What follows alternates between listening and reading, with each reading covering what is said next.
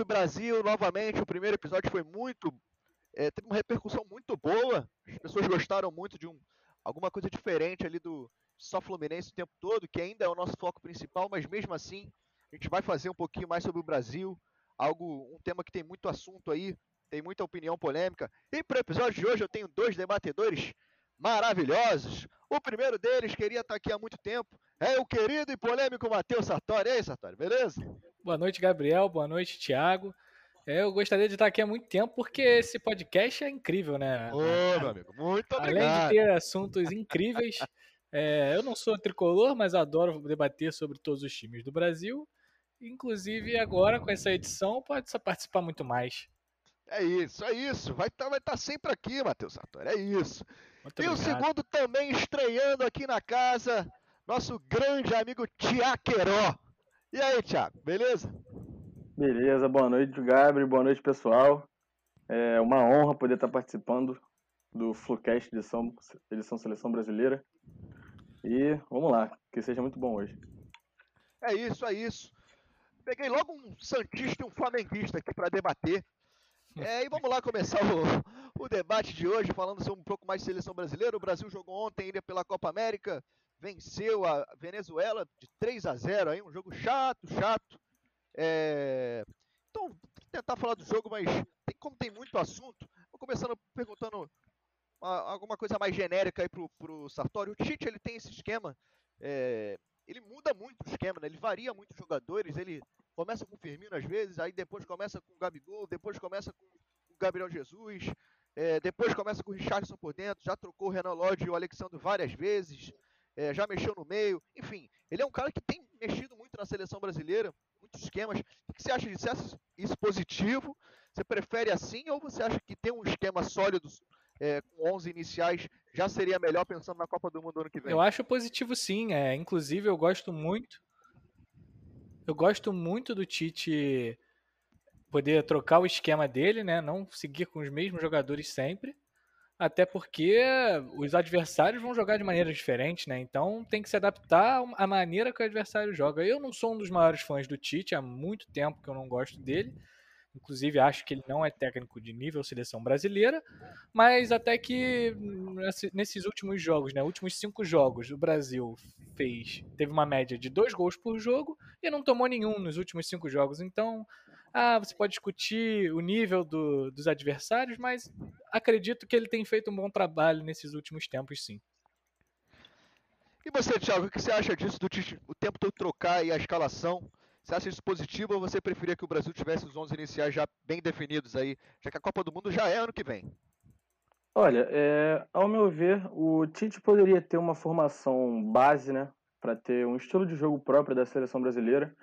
Porém, como a gente joga um campeonato aqui da América do Sul que eu acho bem inferior à Copa do Mundo, porque o Brasil é nível de seleção francesa, seleção inglesa, ao meu ver, pelos jogadores, pela qualidade Opa, que tem. Com certeza, pô. Mas a gente joga contra seleções muito inferiores. Para mim, as únicas equiparáveis aqui são Argentina e no máximo acho que Uruguai. As outras estão num nível abaixo. É, então a gente poderia ter uma formação padrão e fazer diversos testes.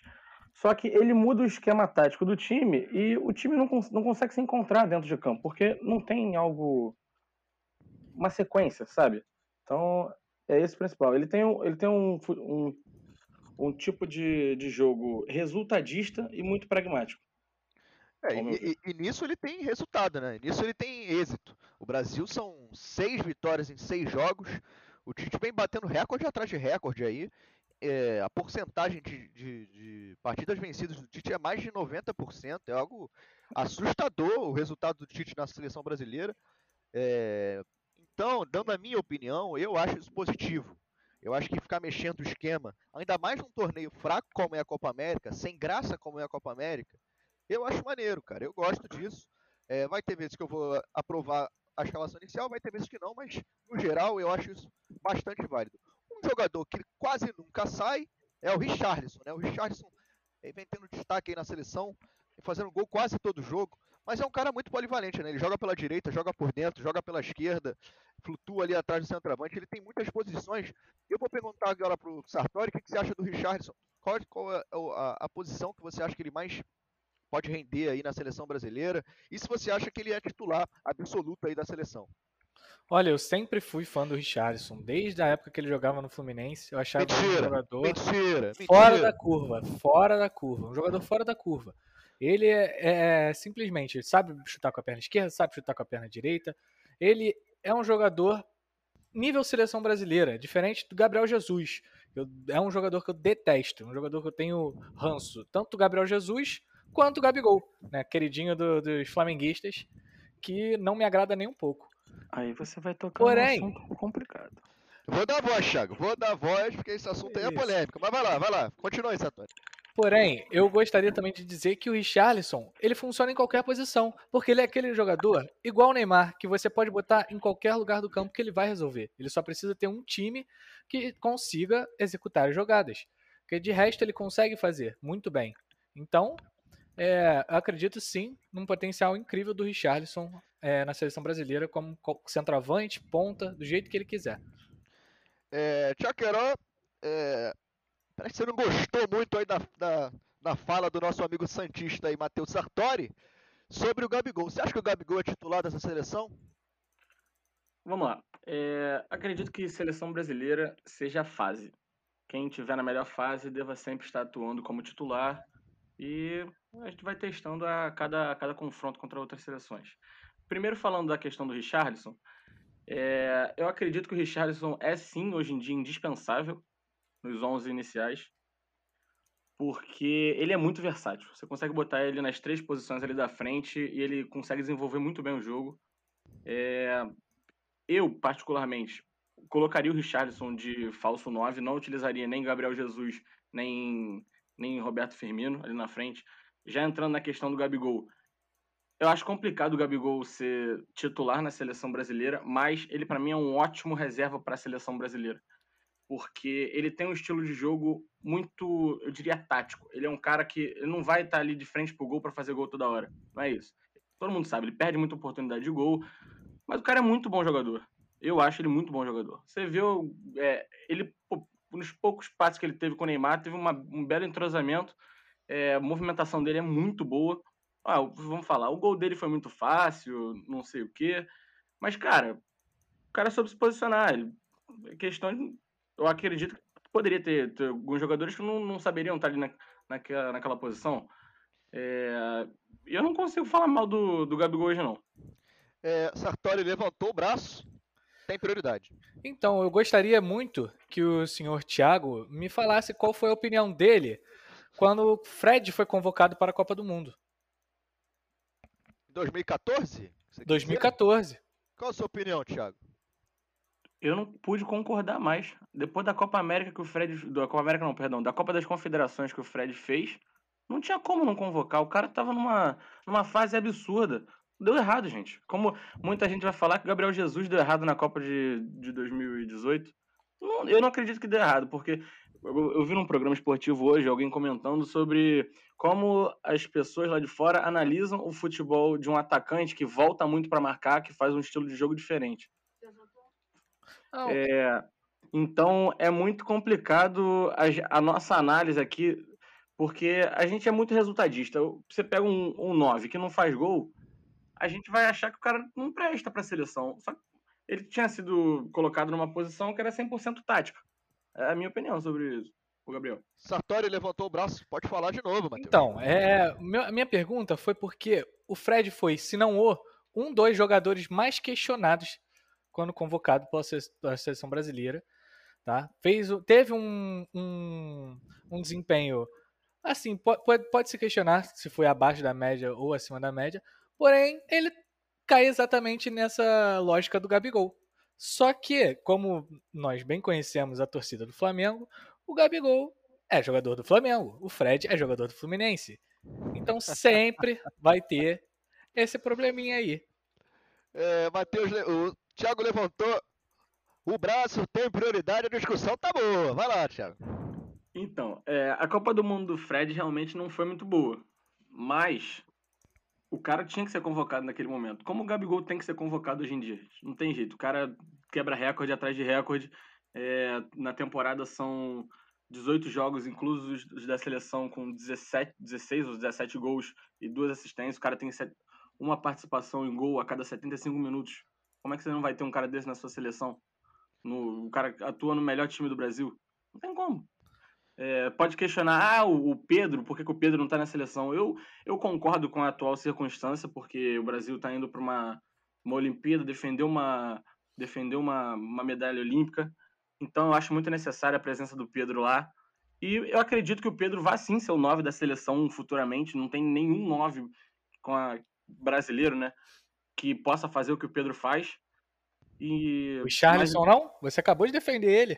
Eu defendo o Richardson na atuação no, no, momento atual, que a gente não tem o Pedro na seleção principal. É, mas não tem por opção, ele poderia estar na seleção principal. Matheus, Mateus, levando um pouco adiante esse tema, é, o Thiago falou que, para ele, na opinião dele, eu vou perguntar a sua, seleção brasileira é relacionada à fase, né? Que quando o jogador está bem, ele tem que estar tá lá. É, primeiro eu vou perguntar se você concorda com isso, se seleção brasileira é fase. É, e segundo que, se a gente for partir por essa lógica de seleção brasileira fase, o Everton Ribeiro não poderia estar lá, né? O Everton Ribeiro, você Exatamente. pode perguntar aí para qualquer flamenguista, é, o Everton Ribeiro caiu muito o nível daquele grande jogador que ele sempre foi aí no Brasil, sempre foi um, um destaque do Flamengo, mas de uns tempos para cá ele piorou bastante. Então, pensando nesse, nesse aspecto, você acha que seleção brasileira é fase? Você acha que o Tite convoca por isso também? Então, eu concordo. É, antigamente era um pouquinho pior, tá? Antigamente o Tite ele convocava jogadores do Corinthians, o que deixava muita gente maluca. Só que agora tá um pouquinho melhor, tá um pouquinho diferente. É, o jeito com que o Tite com, com, faz as suas convocações, é, escolhe o seu plantel. Porém, eu concordo muito com, com o Thiago quando ele fala que convocação é fase. Porém, ele fala convocação é fase e só fala de jogador do Flamengo.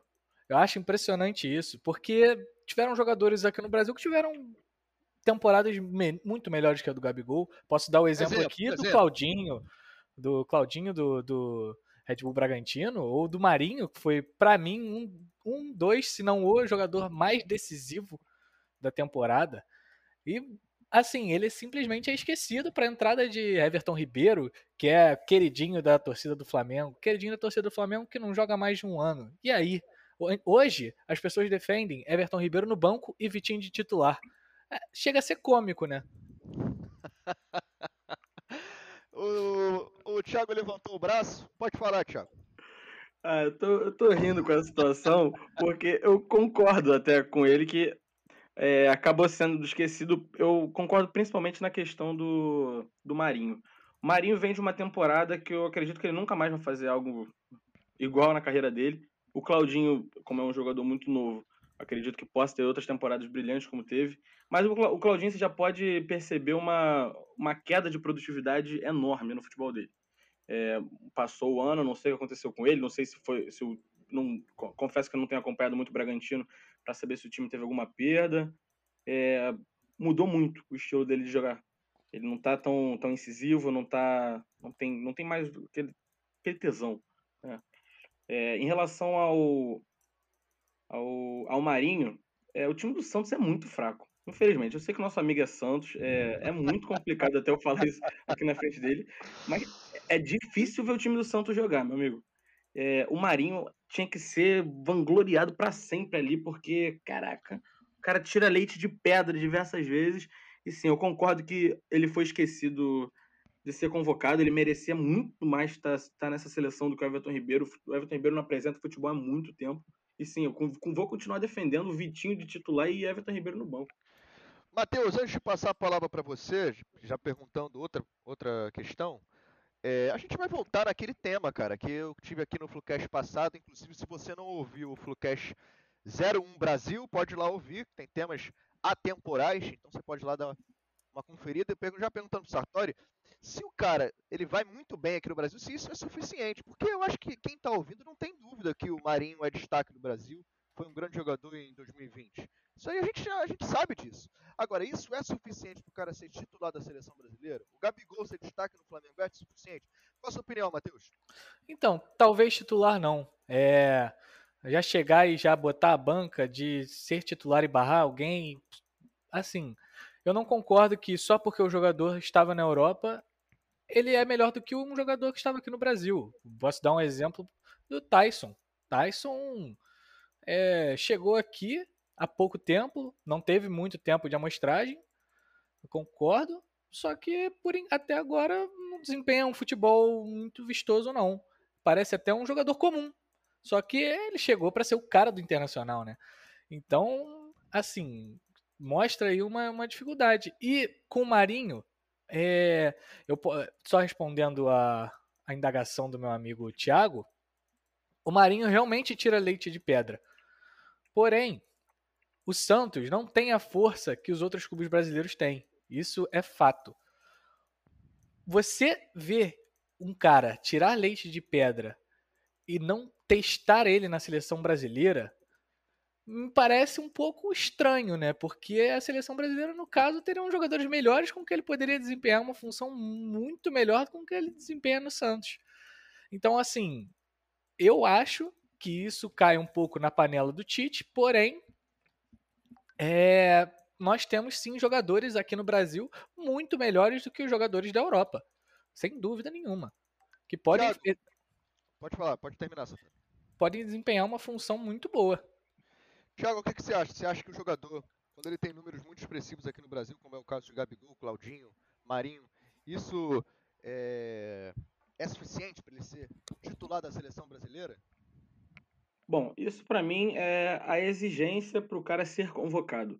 A questão da titularidade é, é algo discutível, porque infelizmente aqui no Brasil tem é como se fosse dois tipos de futebol diferentes, apresentado aqui no, na América do Sul e apresentado na Europa.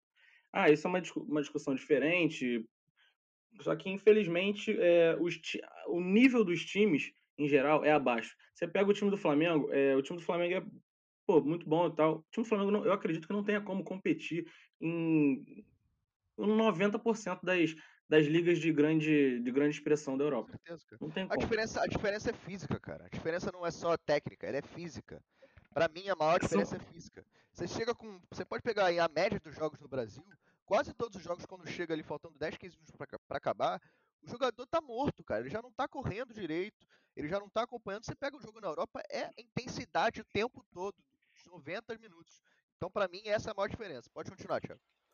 Para mim, não é só isso, não. Tem muita coisa que influencia. É, para mim, o primeiro fator, onde os caras jogam o gramado daqui da, dos campos do Brasil são, é inadmissível, meu amigo. Nem você todos, esse... nem, ah, todos. Nem todos. A gente estava elogiando agora há pouco o campo do Engenhão pro, pro jogo entre Argentina e Chile.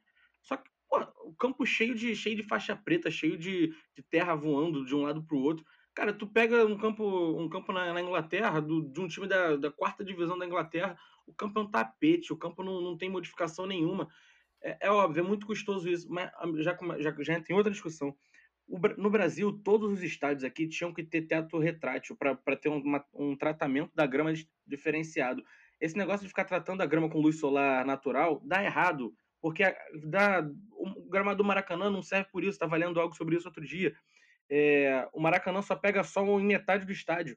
Aí a outra metade não pega sol, a grama fica, fica defeituosa. E tu vê uma faixa amarela no, num gol e o resto do campo é verde. Nunca vi isso. É, no Maracanã, no Maracanã, na verdade, a principal questão ali é, é, é a alta utilização do estádio. Né? Você tem dois times que jogam regularmente no estádio, mais outros eventos que acontecem. Então, realmente, até tem uma discussão para botar uh, o, a grama sintética no Maracanã. É uma discussão bem válida. Eu sou é, a favor de botar essa grama sintética Aquela parecida com a do Palmeiras, né? Não a do Atlético Paranaense, que eu acho que te dá uma vantagem muito grande, mas mais parecida com a, com a do Palmeiras. Mas, continuando aí no assunto de seleção brasileira, tem uma faixa do time que, para mim, é indiscutível. Mas, mesmo assim, eu vou perguntar aqui, começando pelo Matheus, você acredita que a dupla ali, o Thiago Silva e o Marquinhos, é a melhor dupla de seleção mundo? Você pega França, Bélgica, Inglaterra, qualquer outra aí, a do Brasil é a melhor? Olha, com certeza. O Marquinhos, se não for um, dois, é o melhor zagueiro é, da temporada passada, né? Então, assim, então, você vê, ele foi muito decisivo na Champions, na primeira Champions da pandemia, não a segunda, né? E ele faz um tem um futebol incrível com um time do PSG que é limitadíssimo. Então podemos ver que Marquinhos, sem dúvida, é um dos melhores zagueiros, se não do mundo, da, do hemisfério sul. Agora, o Thiago Silva, eu gosto dele para ter um pouco de, vamos dizer assim, experiência ao lado do Marquinhos, né? Porque querendo ou não, o Marquinhos ainda falha em algum, alguns aspectos. É, eu acho até que o Marquinhos poderia ter uma posição um pouquinho mais avançada, porém não tem ninguém para botar no lugar do Marquinhos. Você pode discutir Éder, Éder, Militão, você pode discutir o Felipe do Atlético de Madrid, você pode discutir vários outros jogadores. É, Rodrigo Caio, se meu amigo aí flamenguista quiser falar também.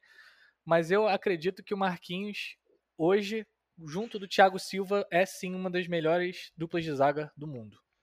E você, Thiago, o que, que, você acha? Você acha que a, a dupla de zaga da seleção do Brasil o Thiago Silva não vem nem jogando, né? Quem vem jogando é o, é o, Militão. Mas você acredita que quando o Thiago Silva voltar e formar a dupla de zaga aí com o Marquinhos, o Brasil tem o melhor miolo de zaga do mundo? Olha, eu acredito que sim. É, a última temporada dos dois foi só de glórias para os dois. Infelizmente, o Marquinhos não, não conseguiu conquistar títulos de grande expressão, nem o campeonato francês ele conseguiu vencer. É, mas a temporada do Marquinhos é para se se mostrar para como um zagueiro deve jogar. Até porque não é só atrás que, que ele está presente, né? Ele, ele diversas vezes joga como volante, atua muito bem na posição e chega muito bem no ataque. Pô, a quantidade de gol que ele fez pelo, pelo PSG, inclusive na Champions. A tempo de bola, cara. Tempo muito, de bola ele, não tem igual. Ele, ele sobe muito bem, é muito bom jogador. E do Thiago Silva, o cara foi jogado, jogado aos cachorros, né? Basicamente pelo PSG. Não sei como é que não renovaram com o cara de novo.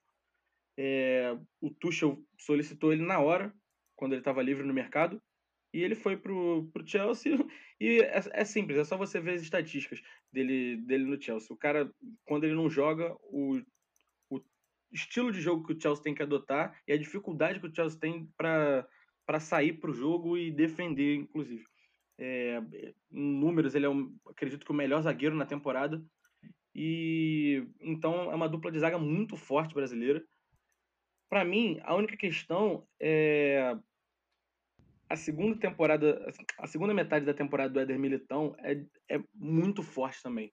Então, para mim, fica uma discussão entre os três, não é nem é, qual quem, sai para o Thiago Silva entrar. É, os três brigam muito bem pela vaga. Eu acho que o Brasil está muito bem de zagueiro no momento. O maior problema brasileiro são as laterais que para mim é inadmissível a gente, em 2021, ter Danilo como lateral direito e Alexandre na lateral esquerda. É um é. absurdo é, isso. É um problema. É um problema que não é um problema só brasileiro, na verdade. Né? O, o, o mundo carece de laterais bons, é, esquerdos e direitos. Você tem poucos laterais nascendo aí com muita qualidade. Agora, você falou aí do, do Brasil que o Brasil tem três opções para zaga. Não é só para zaga, cara. O Brasil se existisse um campeonato de pontos de corrida entre as melhores seleções do mundo, o Brasil seria campeão. O Brasil seria campeão se tivesse 38 rodadas. Você pega aí o G8 de seleções do mundo, o Brasil seria campeão, porque o Brasil tem, uma, tem uma infinidade de jogadores bons para a mesma posição, cara. Você pega o goleiro, você tem dois goleiros de alto nível que jogam na Europa. Zagueiro, você tem pelo menos três aí que jogam na Europa, sem contar outros. Primeiro volante, você tem só Casemiro e Fabinho. Então na frente você tem Neymar, Richardson, Firmino, Gabriel Jesus, você tem o Gabigol crescendo muito agora. Você tem outras opções na Europa que não são nem falados, cara. O Rafinha é um destaque aí da, da Premier League. Então você tem. Essa é uma opinião minha, né? Eu acho que se existisse um campeonato de pontos corridos, o Brasil seria favorito. Concorda, Satori? Concordo, concordo sim. Inclusive, queria trazer aqui para discussão, né? Hoje tivemos um jogo Espanha e agora eu não me recordo com quem a Espanha jogou, se alguém puder me ajudar. Suécia. Suécia, que foi um jogo assim, tenebroso. A Espanha, que no caso é uma das campeões do mundo, né, uma das poucas campeões do mundo, que tem também uma seleção que dizem ser muito forte, muito completa, jogando um, um futebol assim medonho. Isso só mostra que eu vi é... só a escalação, cara. Escalação, então, nossa senhora. Exatamente. Não, não, não, não adianta só ter um time completo em todas as posições. Adianta sim ter jogadores diferentes em todas as posições. E é isso que o Brasil tem. O Brasil tem Neymar. Neymar tem iguais, ao Neymar, tem três no mundo. E acabou. Não adianta entrar em discussão. Hazard e tudo mais, igual discutiam antigamente, Bale, iguais ao Neymar tem três no mundo. Richarlison, poucos no mundo, Firmino, poucos no mundo. E é assim que o Brasil é, se deslancha de todas as outras seleções. É, um argumento, um argumento que falam muito, já vou abrir para o Tiaqueró, é que o Brasil, os, todos os destaques é, do Brasil, tirando o Neymar, são destaques é, volante para trás.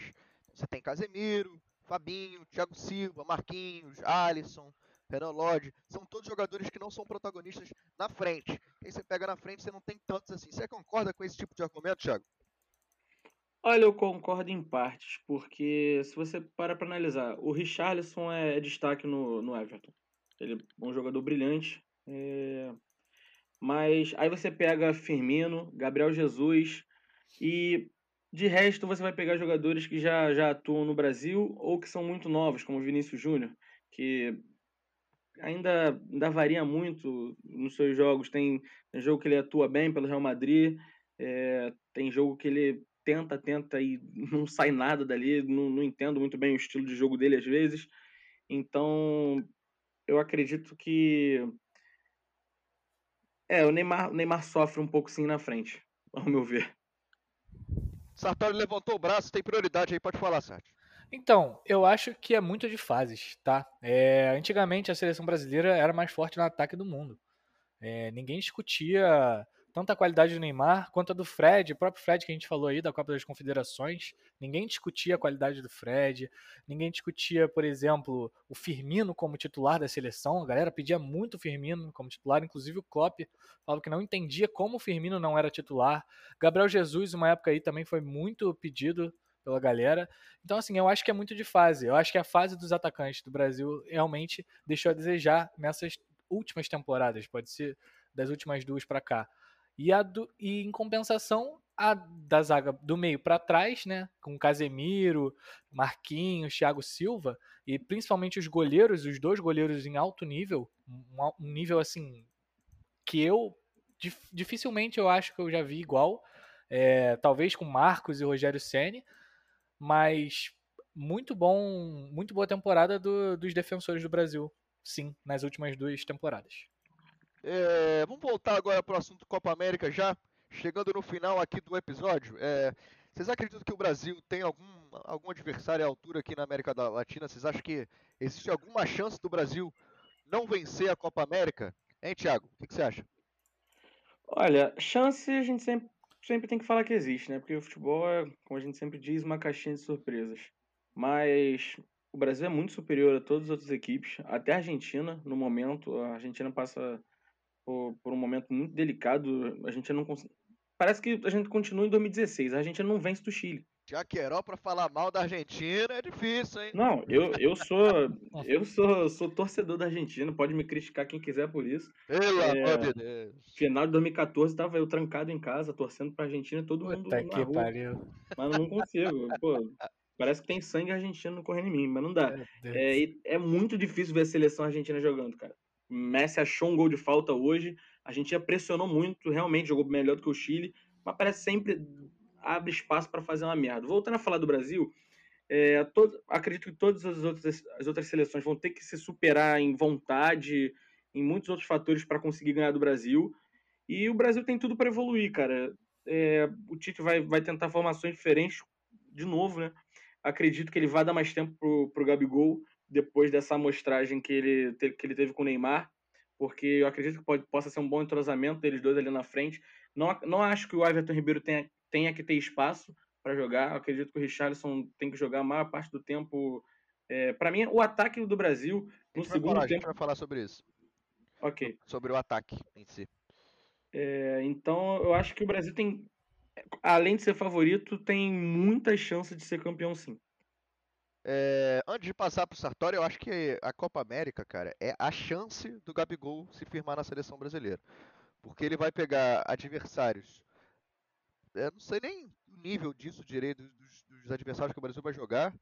É, provavelmente são, nível, são níveis, é, se não iguais, inferiores ao que ele joga aqui no brasileiro. Então ele vai ter a chance dele. É a chance de ouro pro Gabigol se ele quiser ser titular da Copa do Mundo que, que você acha, Sartori? Você acha que tem alguma seleção que pode tirar o título do Brasil? Olha, muito difícil, muito difícil. É, a gente vê aí, antigamente, poderia se dizer que aqui tinham cinco, seis forças, né, com Uruguai, Chile, Argentina, Brasil, Colômbia.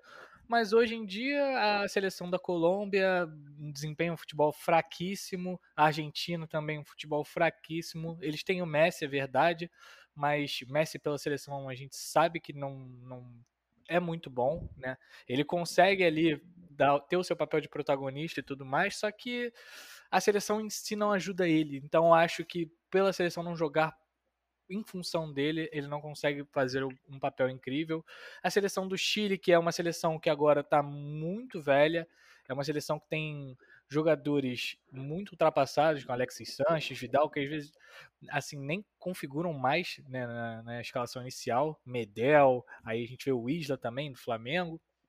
E também a última seleção, que é a do Uruguai, para mim é a seleção mais perigosa, é, porque além de ter o Soares, o Arrascaeta, o Cavani, o Arrascaeta que não vem jogando, isso é bom frisar, né? Porque ele teve Covid. Mas Foi é uma favela, seleção pô. muito boa. a favela para jogar altinha, pô. É, então, é, é, o silêncio do Flamengo sobre esse assunto é ensurdecedor, mas eu prefiro não entrar muito nesse assunto porque eu vou começar a me estressar e não gosto de discutir com flamenguista porque eles têm sempre razão. Aí você ganha alguma coisa para poder discutir com a gente. Ganhei de vocês de 4 a 0 na última rodada. É... Serviu para alguma coisa? É, serviu para acabar com a moral de vocês, ah. para chegar lá com o rabinho entre as pernas lá, na, lá no Mundial, ficou é, com medo do Al Hilal, quase perdeu para o Al Hilal para chegar lá no, no, no final contra o Liverpool, também jogar igual para igual e ganhar o troféu de jogar igual para igual.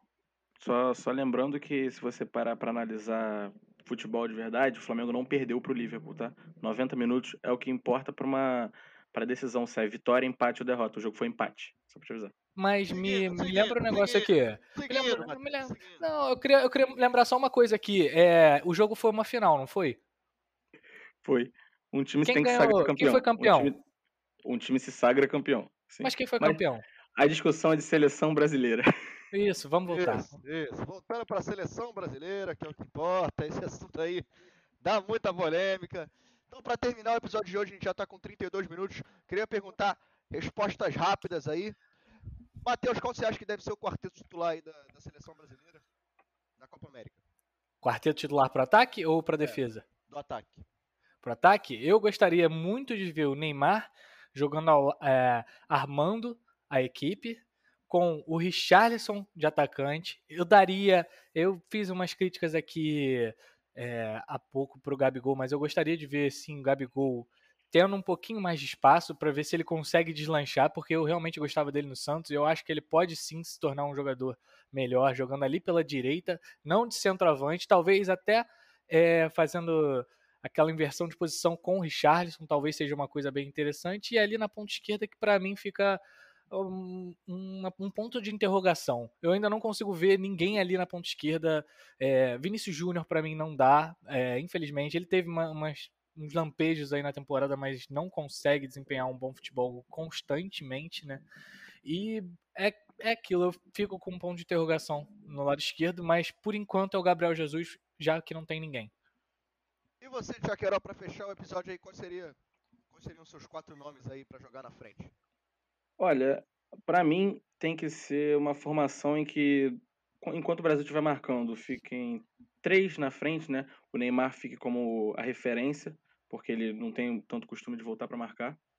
E para mim os quatro seriam o Paquetá, que para mim vem numa, numa leva muito boa, um futebol muito bom.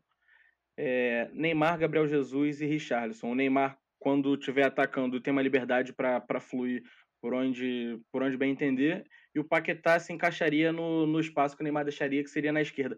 Mas não é como se o Paquetá fosse jogar de ponta. O Paquetá só preencheria um buraco, porque ele consegue enfiar a bola de qualquer maneira, e o, e o Richardson seria o meu nome de referência. O Gabriel Jesus vem apresentando um bom futebol pelo lado do campo, então acredito que esses seriam os meus quatro nomes. Por hoje é só. Gostaria de agradecer a presença de vocês dois. Palavras finais, Sartori. É, eu gostaria muito de agradecer o convite para participar do Flucast, né? Poder discutir com o meu amigo Tiaqueró. Prazer é, nosso, prazer nosso. Ter essa, recepção incrível pelo Gabriel Moraes, né? Um, sabe conduzir um programa muito bem. E saudações alvinegras. Vamos lá, Brasil, campeão da Copa América. Fala, Vacinar, Chaqueró. É, também queria agradecer pelo convite. É, fui pego um pouco de surpresa, mas parei tudo que eu tinha para fazer para poder participar, que sempre foi verdade, uma vontade, verdade, vontade verdade. de estar aqui. É, então acho que foi um, foi um debate muito bacana nosso e sempre que puder quero estar complementando para a galera poder ouvir um pouco mais do que eu penso sobre futebol também. É isso aí, estamos terminando o episódio de hoje por aqui. Lembrando que se você não viu o Flucast edição Brasil 01, pode ouvir lá que tem temas atemporais, a gente conversou sobre tudo aí. Teve, foi um episódio muito bom. É, e se você quiser participar dos próximos aqui, só me mandar uma DM. Tem muita gente que fala, não, mas eu sou leigo em futebol, eu não vejo o jogo direito. Não precisa, cara. A gente debate aqui alguma coisa que é, você se sinta confortável para conversar, isso aí é de boa. É, lembra de seguir a gente aí nas redes sociais, compartilhe com os amigos se gostar, arroba Flucast Underline. E até o próximo EP.